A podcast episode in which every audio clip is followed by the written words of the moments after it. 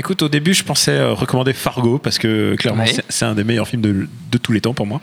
Et, euh, Frances McDormand, extraordinaire, elle, est, elle, est, elle est parfaite. Mais en fait, je- comme je l'ai dit, je suis aussi amoureux de Woody Harrelson. Et vrai. Woody Harrelson, il a, il fait quand même beaucoup de, il, il tourne beaucoup, mais c'est pas comme Nicolas Cage. Lui, au moins, il tourne des trucs de qualité.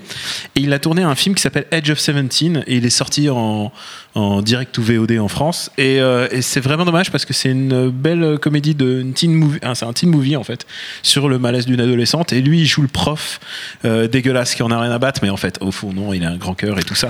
mais c'est génial. Moi, je, enfin, je suis prêt à payer pour voir juste Woody Harrelson balancer des punchlines en fait. Donc Edge of Seventeen, c'est vraiment un, un- un très chouette film, un beau film d'ado. Si vous êtes Harrelson sexuel comme, euh, comme Daniel, n'hésitez Sinon, pas. sinon, il y a le, le- la planète des singes 3 où il joue le méchant. C'est vrai. Il, est on encore plus, euh, est encore- encore plus monolithique encore que celui-là. Est on fire. Il est débile.